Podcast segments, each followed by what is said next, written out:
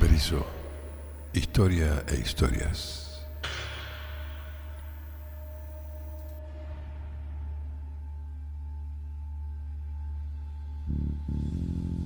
Berizo, una ciudad nacida en los tiempos del cólera y la fiebre amarilla. Los frigoríficos por dentro. En el capítulo anterior terminamos con varios interrogantes acerca de la vida de los miles de obreros que trabajaban en los frigoríficos bericenses.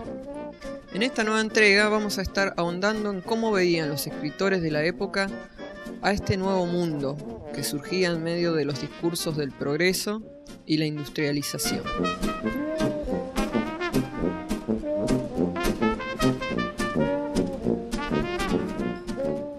Cómo veían ellos a quienes hacían parte de ese escenario de máquinas estremecedoras.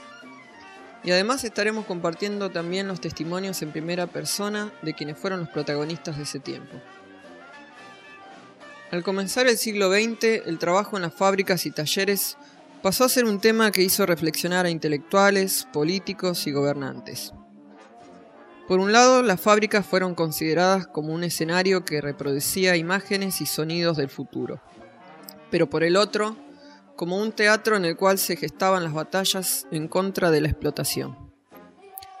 La historiadora Mirta Lobato cita en su libro un fragmento del poema Fábricas del autor Eduardo González Lanusa, el cual dice, Tus muros descarnados de ladrillos son una misma con la carne humana. Algunos autores de la época, considerados marginales, como Luis Horacio Velázquez, Raúl Larra o Manuel Galvez, intentaban tomar ese entusiasmo que producía el desarrollo tecnológico y construir una nueva representación de ese espacio social. Para estos escritores, el frigorífico fue el escenario fabril por excelencia para crear un relato que describía a los pobres de la ciudad y que denunciaba las causas de los males. Entrar en la fábrica era salvarse, decía una obrera bericense allá por la década del 30. Y es que, tal como lo explica Lobato en su libro, entrar a trabajar significaba no solo garantizar la supervivencia propia y de la familia, sino también ingresar al mundo de lo social y a un lugar en el cual se construían identidades y se fortalecían ciertas formas de pensar y de actuar. Dentro del frigorífico las relaciones se iban tejiendo entre la monotonía del trabajo rutinario, las alegrías y los desencuentros, las tensiones y los conflictos. ¿Cómo era entonces ese mundo por dentro? A continuación les compartimos el testimonio de los propios protagonistas de la vida en los frigoríficos. Quiero acordarme yo del, ex trabajo, porque ahora no tengo trabajo, así que no, no. Más bien que no me acuerde. Teníamos que ir sin faltar cada ocho horas, a las ocho horas, faltar y llegar allá con un trabajo tan complicado, frío, feo, sucio. Porque teníamos que trabajar, ya a veces éramos cansadas. Dale, dale, dale todos los todos los días. Veníamos cansadas y empezar, hay que empezar a trabajar otra vez. Que uno entraba pero cuando salía no sabía. Porque capaz que había una rotura de una máquina y había que arreglarla, así tenía que estar todo el día y toda la noche hasta el otro día. Así que a veces hacíamos hasta 24, 25, 30 horas, sin salir. Eh, prácticamente no había horario. En cámara fría, que después se trabajó 6 horas, la gente trabajaba 12, 14, 16 horas. No, ¿qué? ¿Cómo entró a trabajar ahí? Nos perseguían porque, viste, éramos... Cuando yo trabajaba allá, a los 18 que entré, eh, como que te perseguía el supervisor y todo, viste. Y a mí no me gustaba eso. Un día me peleé con uno yo, viste. Después... ¿Qué? Sí, me agarré la piña con uno. Sí, porque me vino, me vino a verdugar. Y yo digo, a la buena sacame lo que querés, pero verdugarme no.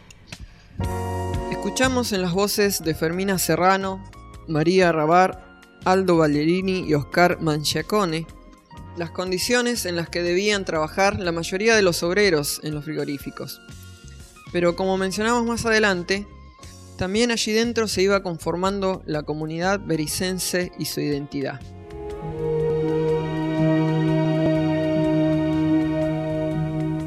Más compañero era una familia la que se había formado. Tal es así que todavía eh, las amistades que formamos en esa época existen, perduran.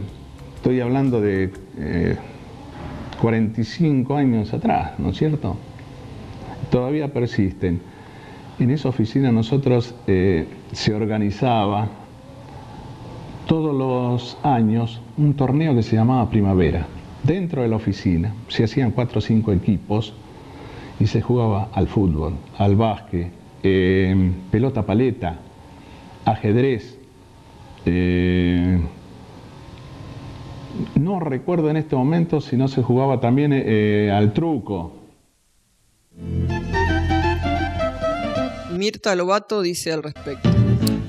Las formas de pensar y actuar que se gestaban en los lugares de trabajo a veces coincidían y otras eran opuestas a las inculcadas en otros espacios como la escuela, la familia o la vecindad.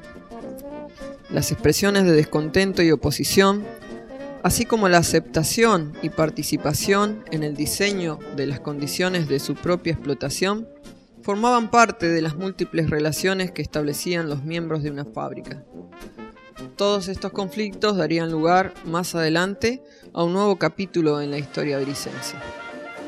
Pero para finalizar este capítulo queremos compartirles un cuento del escritor belicense Aníbal Guaraglia, quien basado en una historia real que le contó su vecino bielorruso, nos grafica lo que vivían los obreros inmigrantes en los frigoríficos Swift y Armour. Un buen obrero. En memoria de Damián de Niseña, inmigrante bielorruso. Transcurría el año 1940. Miles de inmigrantes trabajaban contratados en las instalaciones del frigorífico Armour, establecimiento de origen y capitales estadounidenses. Berisso era una ciudad insomne. Como consecuencia de haberse desatado la Segunda Guerra Mundial, Europa necesitaba alimentos y era preciso trabajar noche y día para abastecerla. Las condiciones laborales de aquellos trabajadores eran por demás precarias, especialmente para los sufridos extranjeros que sin tener un trabajo estaban condenados junto a sus familias a padecer hambre o a sobrevivir miserablemente hasta que lo encontraran. Aquella necesidad imperiosa era aprovechada al máximo por los directivos del frigorífico que no dudaban en exigir todo tipo de sacrificios a los indefensos operarios. Un hombre joven de origen croata, llamado Lasco, se encontraba trabajando junto a una noria que transportaba latas de cornet beef, en compañía de otros obreros. La labor exigía permanecer de pie durante varias horas en el mismo sitio, moviendo el torso y los brazos a la par de la máquina. Cada hombre representaba el eslabón de una cadena giratoria que no podía detenerse sin provocar una acumulación tal de latas que hubiese obligado a parar la noria, lo cual producía pérdidas económicas que la empresa no estaba dispuesta a tolerar.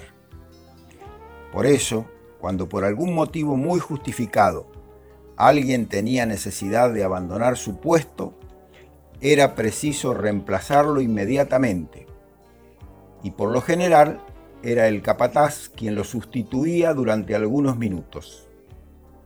Aquella tarde Lasco, que había sido contratado recientemente, sintió una urgente necesidad de ir al baño.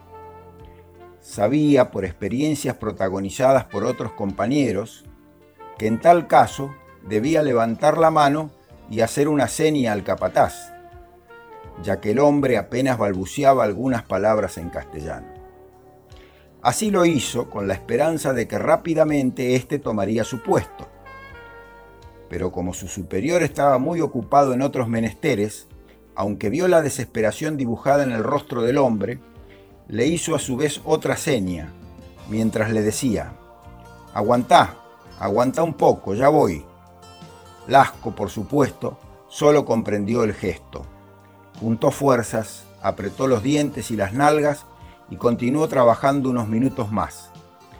Al caer en la cuenta de que le sería imposible resistir, volvió a dirigirle otra seña al capataz, que esta vez se encontraba siendo interpelado por un supervisor y ni siquiera lo vio. Sucedió lo inevitable. El pobre hombre, a pesar de todo, no abandonó su puesto y continuó trabajando durante casi una hora más hasta el horario de salida. El capataz, enfrascado en sus problemas, había olvidado completamente de él y sus urgencias. Si bien sus compañeros no pudieron dejar de percibir un olor sumamente desagradable, tuvieron la delicadeza de no hacer alusión a ello para no atormentar aún más al desventurado. Terminado el turno, Lasco se dirigió por fin al baño, caminando tan naturalmente como sus circunstancias se lo permitían. Se quitó el guardapolvo, después los pantalones, y como su situación económica no daba como para desechar un calzoncillo, tomó unas hojas de diario que encontró tiradas por allí, se sacó los calzoncillos y envolviendo la maloliente y pringosa prenda, la introdujo en su bolso, con la idea de lavarla muy bien cuando se encontrara de regreso en la pensión donde se alojaba. Se limpió como pudo, volvió a colocarse los pantalones y se encaminó a la salida deseoso de terminar de una vez aquella infausta jornada. Pero por desgracia, el sereno que se hallaba de turno notó que su bolso estaba más abultado que de costumbre, y sospechando un robo, detuvo los pasos del trabajador. Revisó el contenido del misterioso envoltorio y comprendiendo inmediatamente lo que había sucedido, el celoso guardián de los bienes del árbol Miró al inmigrante a los ojos durante algunos segundos. Apoyó amistosamente una mano en su hombro y le dijo sonriendo, Lo felicito, amigo. Usted es un buen obrero.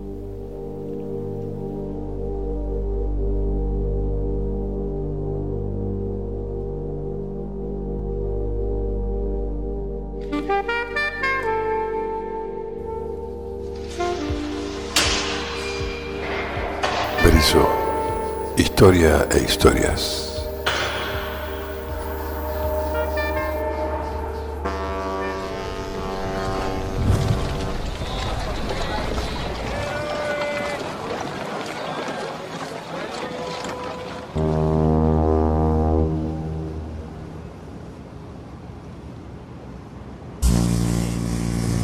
Sería de mí si no viviera aquí, si no fuera en sí? Si hoy con mis amigos esta letra quiero compartir. Perizo historia e historias. Berizo me vio crecer, hacer cosas para el deber, ganar, perder, odiar, querer. Te voy a rapear un relato que en cuenta debes tener. No sé cómo empezar a contar esta historia linda cuando esta tierra mía otra más. Hablar de Berizo es inevitablemente hablar de historia.